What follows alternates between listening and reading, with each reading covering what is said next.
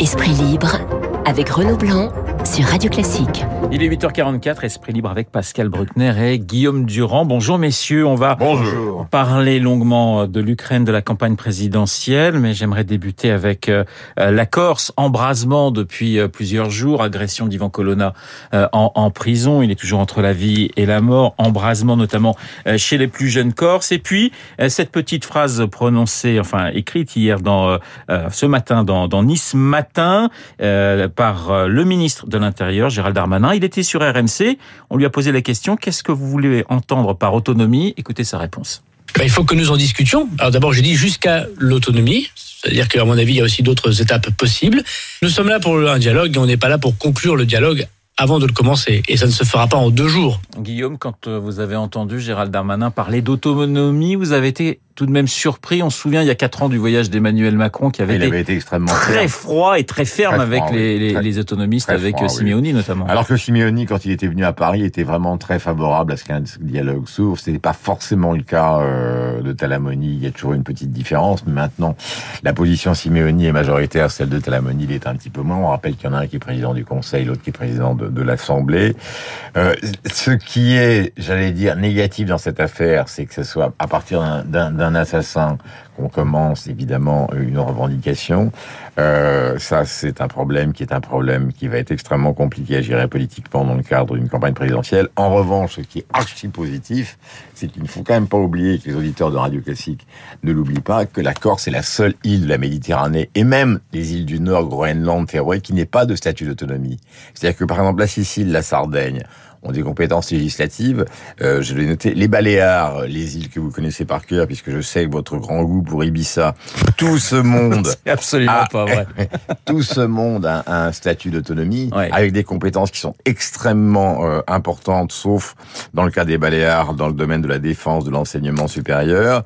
Le Danemark, euh, que ce soit le Groenland, les îles Féroé, c'est l'autonomie absolue, etc.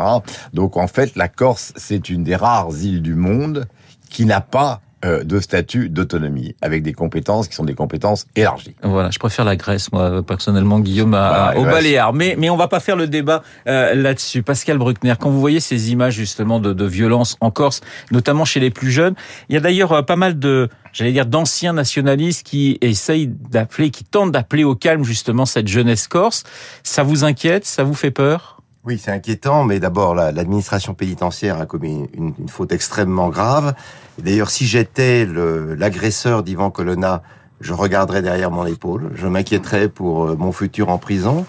Euh, mais il faut rendre les Corses responsables de leur destin. La meilleure manière de le faire, c'est effectivement de leur accorder l'autonomie pour qu'ils cessent d'incriminer l'État français de tous les malheurs qui leur arrivent. Et c'est une manière de les placer face à leurs responsabilités.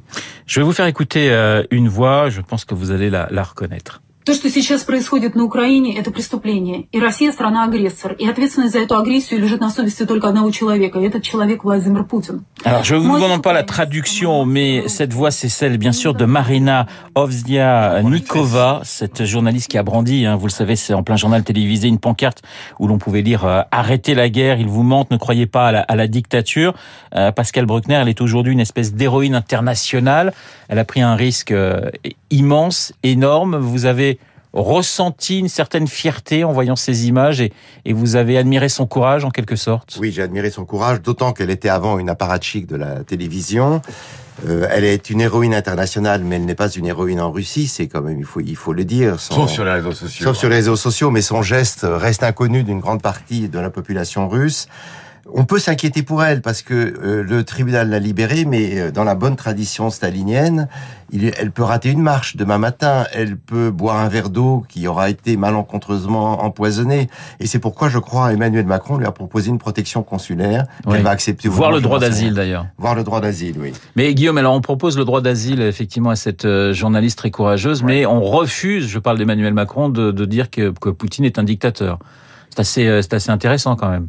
Bah, il faut pas tout, mélanger dans cette affaire-là. Euh, le système fonctionne sur le mensonge et le système du mensonge fonctionne sur la violence.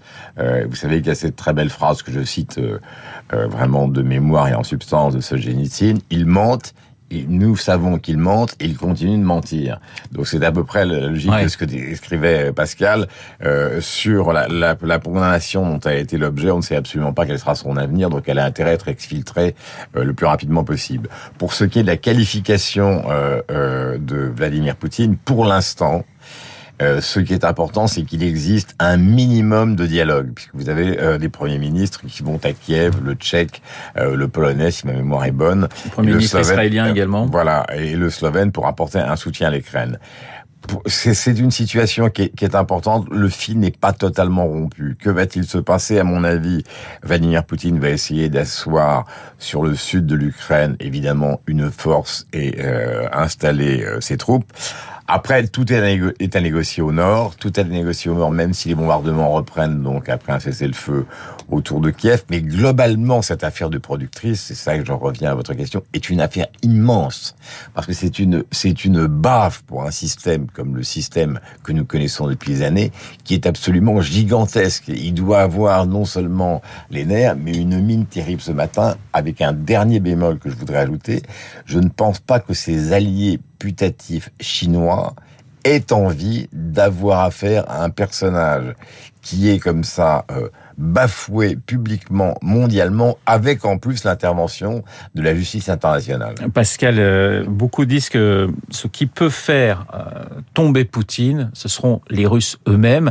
Il y a cet article de l'Obs, dans l'Obs de- de- d'Emmanuel Carrère, un article très intéressant.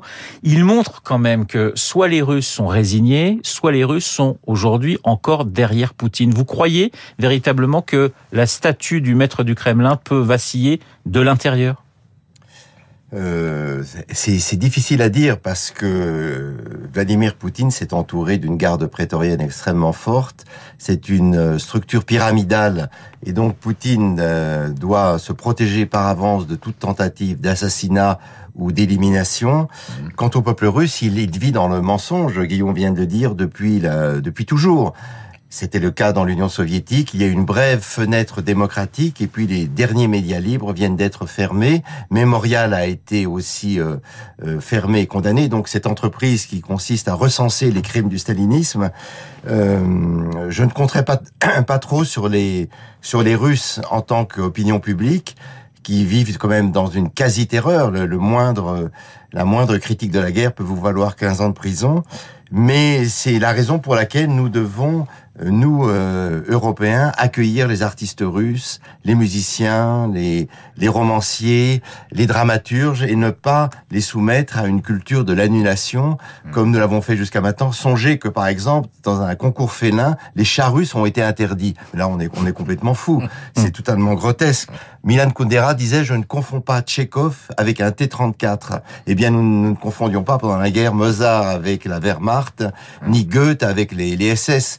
Et donc, il faut faire la même chose avec les Russes et accueillir les artistes russes, au contraire, avec bienveillance, même si, euh, pour eux, s'exprimer en public euh, est un véritable risque, car leurs familles sont restées au pays, et on peut punir la famille si jamais l'artiste euh, expatrié commence à critiquer le pouvoir personnel de Poutine. Guillaume Alors sur les artistes ou sur euh, la, la, la, la, la fragilité du pouvoir de Poutine? La fragilité Alors, du pouvoir de Poutine. La question de la fragilité, c'est que, imaginons par exemple qu'il conquiert l'essentiel du Sud. Ça veut dire qu'on va redéfinir des frontières. Et vous êtes qui avez été prof d'histoire, vous savez qu'à chaque fois qu'on redéfinit des frontières, que ce soit au Proche-Orient, on l'a vu, ou que ce soit en Europe centrale, ça recrée des tensions considérables. Que vous allez vouloir stabiliser une région, mais la façon dont vous allez la stabiliser va recréer évidemment des revendications pour ceux qui sont d'une partie ou de l'autre de la frontière. Donc c'est une affaire qui va durer longtemps. Quant à savoir ce que Poutine peut faire longtemps au pouvoir, moi, je cite très simplement la, la phrase de Gorbatchev, qui connaît mieux quand même la situation en Russie que Pascal et moi-même.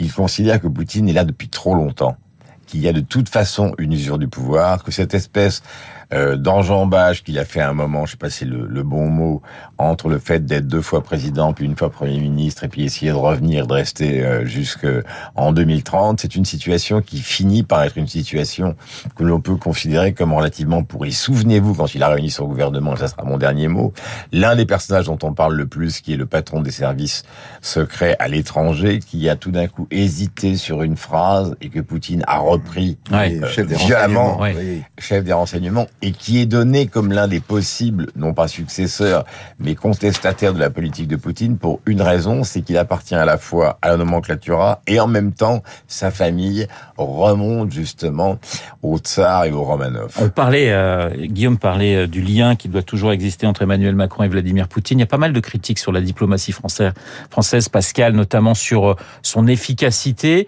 Il y a tout de même des diplomates qui sont sur le terrain et qui, et qui, font des choses. Vous aviez envie de, de rendre hommage aujourd'hui à Étienne de, de Poncin, l'ambassadeur de France en, en, en Ukraine.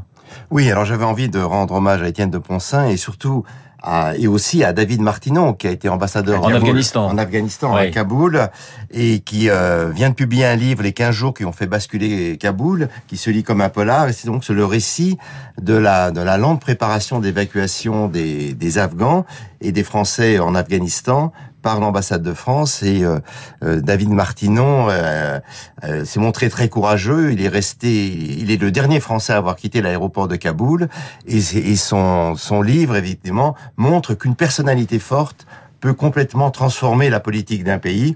Il y a des anecdotes qui sont qui sont très drôles. Par exemple, le soir de Noël, son conseiller culturel appelle son, épou- euh, son épouse. Les roquettes sont en train de tomber, les roquettes des talibans tombent sur l'ambassade de France, et l'épouse lui dit Où as-tu mis les boules de Noël? Et l'autre lui dit Mais je n'entends pas bien. Elle dit Je m'en fous de tes roquettes. Dis-moi où t'as mis les boules de Noël. Donc voilà, ce télescopage de la petite histoire personnelle et de la grande histoire fait que le livre de David Martinon va devenir un témoignage essentiel sur ce moment clé de l'histoire, parce que c'est là où les Américains ont montré leur faiblesse. Et puis, Étienne de Poncin, c'est donc cet ancien ambassadeur à Nairobi, 58 ans, d'un grand sang-froid, qui a évacué l'ambassade de Kiev à Lviv et qui euh, euh, procède aujourd'hui à l'évacuation des, des réfugiés, qui est très engagé auprès de, de l'Ukraine et qui euh, incarne le soutien actif de notre pays aux, aux côtés de la résistance ukrainienne. Et on ne peut pas demander mieux à un diplomate. Les, les critiques tombent un peu à plat à côté de ces deux personnalités. Guillaume, une- Courageux tous les deux, oui. Une- N'oublions pas que Martinon était porte-parole de Oui, Nicolas de Sarkozy, Sarkozy. et qu'à l'époque, on considérait un peu comme un mondain, qu'il avait été exfiltré comme conseiller culturel à, Los Angeles, comme l'a été le célèbre Romain Gary, qu'on découvre à Kaboul, justement, un personnage incroyablement courageux, qui a passé checkpoint après checkpoint dans des conditions de danger extrême. Une dernière question et je vous demande une réponse en 20 secondes euh, cha- chacun sur euh, l'élection présidentielle cannibalisée par cette guerre. L'élection, elle est jouée pour vous, Guillaume? Ah, On est à 25 jours du Bah, premier écoutez, tour. moi, je ne, peux- je ne vais pas jouer les devins parce que je serais ridicule. Simplement, on a vu les sondages. Les Français considèrent qu'à 80% que l'élection est jouée. Alors, ça ne veut strictement rien dire. L'escamotage du débat n'est jamais une bonne chose pour le climat qui pourrait régner après l'élection. Euh, maintenant, les conditions du débat sont totalement cannibalisées par ce qui se passe dans le monde. N'oublions pas qu'on va avoir euh, cette intervention devant le Congrès américain de Zelensky, qu'on va voir exactement. Enfin, on pense à l'immobilisme américain, mais on ne sait jamais. Vous avez une réunion du, et un sommet de l'OTAN qui arrive. Il peut y avoir une provocation de Poutine s'il sent que la situation est désespérée au dernier moment. Donc, franchement, cette élection, elle a toutes les chances d'être escamotée, non pas par euh, une manipulation de Macron, mais tout simplement par l'histoire. Pascal. L'élection ne se jouera pas en avril, où Macron est à peu près sûr de gagner. Elle va se jouer dans les 4 ou 5 ans qui vont suivre, et où euh, un Macron mal élu va payer très cher sa victoire. Merci beaucoup. Esprit libre avec Pascal Bruckner et Guillaume Durand sur l'antenne de Radio Classique. Messieurs, je vous souhaite une excellente journée. Il est 8h58. Euh, Vous allez essayer, vous allez réussir, j'en suis sûr. 8h58 sur Radio Classique. Dans un instant, nous allons retrouver euh, Lucille Bréau pour l'essentiel.